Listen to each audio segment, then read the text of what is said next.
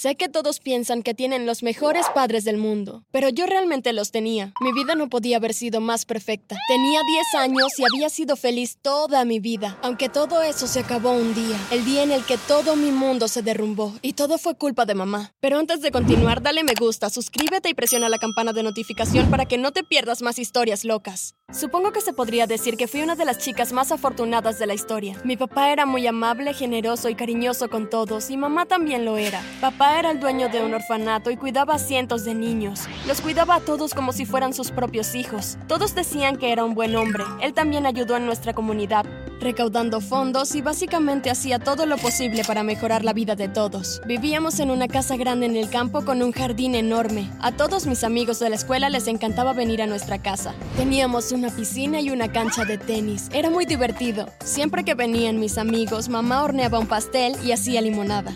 Amy, tienes mucha suerte. Tu mamá es la mejor. Le sonreía Lola. Sí, respondí. Ella es alucinante. Lola era mi mejor amiga. Éramos amigas desde los cinco años. En realidad, Lola se sentía más como mi hermana. Éramos muy unidas. No puedo esperar a las vacaciones escolares.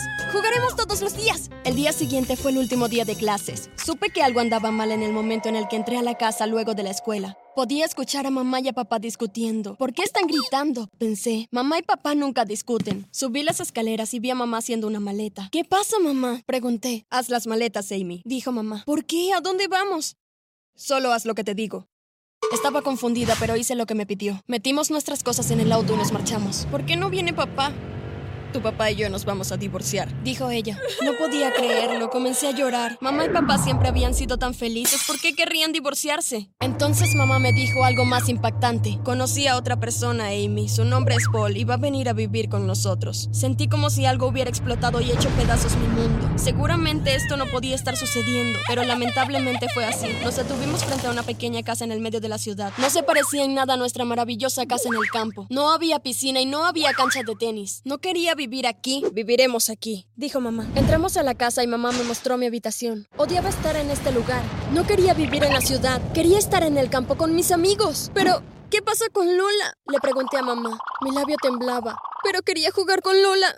En las vacaciones. Todavía verás a Lola, respondió mamá. Vivirás conmigo durante la semana y con tu papá los fines de semana. Así era ahora. Me encantaba cuando estaba con papá los fines de semana. Podía fingir que mi vida era la misma que antes. Lola vendría y nadaríamos y jugaríamos. Solo faltaba la limonada y repostería de mamá. Oye, ¿cómo es Paul? Preguntó Lola un domingo por la mañana tomando el sol. Está bien, supongo, respondí, aunque no tan agradable como papá. Cuando papá me dejó en la casa de mamá esa noche, estaba tan molesta. Me despedí de papá y entré a la casa. Corrí a mi habitación. De ninguna manera iba a pasar la noche viendo televisión con mamá y Paul. Los odiaba a los dos. Mamá arruinó mi vida. Engañando a papá. ¿Qué estaba pensando ella? Papá era mucho más amable que Paul. Si tan solo se separaran, entonces tal vez mamá y papá volverían a estar juntos. Me acosté en mi cama soñando con volver a vivir juntos en el campo. Fue entonces cuando comencé a pensar en mi plan. Solo necesitaba encontrar una manera de separar a mamá y a Paul, pero ¿qué podía hacer? Mamá nunca dejaría a Paul. Él siempre le decía que era tan bonita y le compraba bombones, flores. Pero ¿y si pudiera ser que Paul dejara a mamá? La siguiente semana tuve mi oportunidad. Llegué a casa de la escuela y me senté en la cocina. Mamá hablaba por teléfono con su amiga. Bien, nos vemos a las 7, dijo colgando el teléfono. Me reuniré con Helen para cenar en el restaurante italiano, dijo mamá. Queda pollo de anoche. Puedes prepararte la cena, por favor. Ok, respondí. Así es como le hablé a mamá ahora. Hice lo mejor que pude para evitarla y cuando tuve que hablar con ella, dije lo menos posible. Sabía que estaba tratando de castigarla por engañar a papá, pero mamá no dejó que eso la molestara. De todos modos, ella solo se preocupaba por Paul. Mamá salió de casa a eso de las 6:45. Vi su auto alejarse. Aproveché y tomé mi mochila. Salí corriendo de la casa. Tardé unos 30 minutos llegando al restaurante y cuando me asomé por la ventana pude ver a mamá y Helen sentadas en una mesa. Mamá se reía de algo que había dicho Helen. Saqué mi teléfono y les tomé algunas fotos. Ahora necesitaba llegar rápido a casa para que mamá nunca supiera que salí.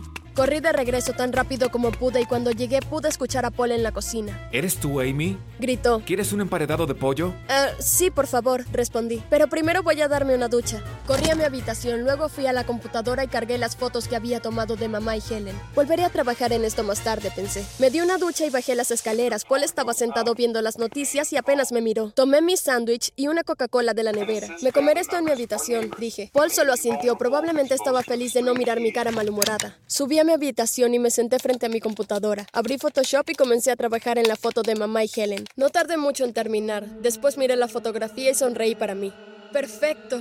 Me las había arreglado para hacer Photoshop de un hombre guapo en el lugar donde había estado sentada Helen e hice que pareciera que mamá lo estaba besando. Ahora todo lo que tenía que hacer era asegurarme de que Paul viera la foto. Oí que se abría la puerta y mamá entró a la casa. Hola, cariño. ¿Te divertiste con Ellen? Sí, lo pasamos muy bien, dijo mamá. Nos reuniremos la semana que viene. A la mañana siguiente me desperté muy temprano. Había puesto mi alarma porque necesitaba levantarme antes que mamá y Paul se despertaran. Bajé y busqué las llaves del auto de Paul en la cocina. Estaban en la mesa, las tomé y fui al auto. Dejé la foto en el asiento de pasajero y cerré la puerta del auto. Me apresuré a entrar y dejé las llaves donde las había encontrado. Oí sonar el despertador de mamá. Salté de nuevo a la cama y fingí que todavía estaba dormida. Escuché a Paul gritar adiós cuando se fue a trabajar. Estaba demasiado feliz. Me preguntaba cuánto tiempo pasaría antes de que viera la fotografía. Bajé las escaleras y vi a mamá sentada en la mesa de la cocina. Sostenía su teléfono y lloraba. Mientras caminaba hacia la cocina, ella me miró y sollozó. Paul ha terminado conmigo, cree que le he estado engañando. Yo nunca haría eso, ¿por qué lo pensaría? Cuando vi a mamá llorar no pude evitar sentir pena por ella. Todo es por mi culpa. Admití haberle hecho Photoshop a su foto con Helen. ¿Por qué harías eso? preguntó mamá. ¿Por qué intentarías arruinar mi relación? Porque engañaste a papá, dije. Porque es un buen hombre y lo traicionaste. Mamá me miró con tristeza. Amy, nunca quise decirte esto, pero ahora que lo veo tengo que hacerlo. La razón por la que dejé a tu papá es porque él es un tipo muy malo. Es el jefe de la mafia. Miré a mamá en estado de shock. ¿De qué estaba hablando? No, no lo es. Es el dueño de un orfanato y hace todo por todos, grité. El orfanato es solo para cubrir todas sus actividades ilegales, dijo mamá. No, no lo es, respondí. Tengo la evidencia, dijo mamá. Paul fue quien me salvó de un matrimonio terrible. Me mostró la prueba de que papá es un criminal y un tipo realmente malo.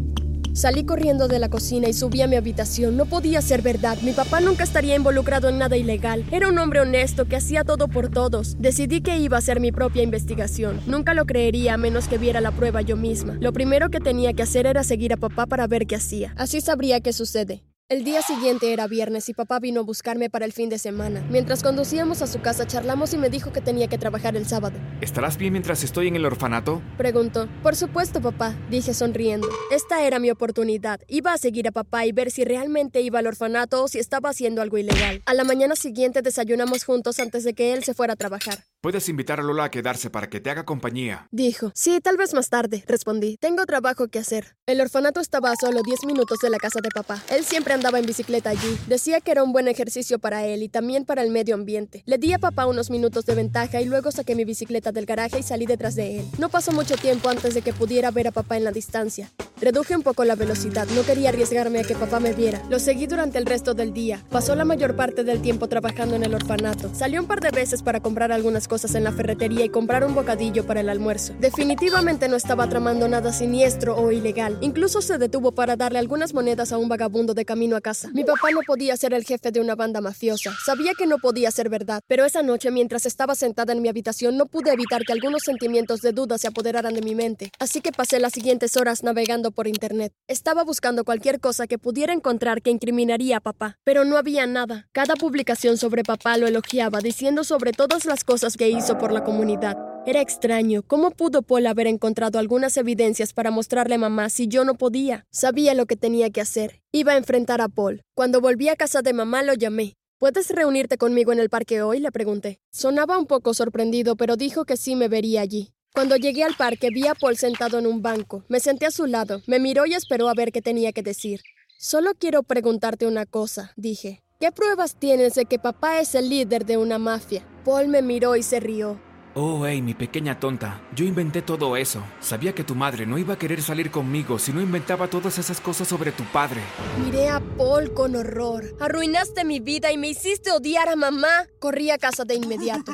Paul se rió mientras yo corría, pero no tenía idea de mi plan secreto. Cuando llegué a casa saqué mi teléfono y presioné el botón de reproducción. Había funcionado. Tenía una grabación de Paul admitiendo todo lo que había hecho. Ahora solo necesitaba poner el resto de mi plan en acción. Llamé a papá y le pedí que se reuniera conmigo en el restaurante italiano de la ciudad a las 7 en punto. Luego bajé las escaleras y hablé con mamá. Solo voy a las tiendas, mamá. ¿Puedes reunirte conmigo en el restaurante italiano a las 7 para que podamos cenar? Claro, dijo mamá. Llegué al restaurante un poco antes de las 7. Una mesa para tres, por favor, le dije al camarero. Me senté a la mesa y esperé a que llegaran mis padres. Llegaron al mismo tiempo. ¿Qué está haciendo aquí? preguntó mamá. ¿Qué está haciendo ella aquí? Siéntense los dos, quiero que escuchen algo, dije. Les puse la grabación de la confesión de Paul. La escucharon y se miraron sorprendidos. Mamá habló primero. He sido tan estúpida, dijo.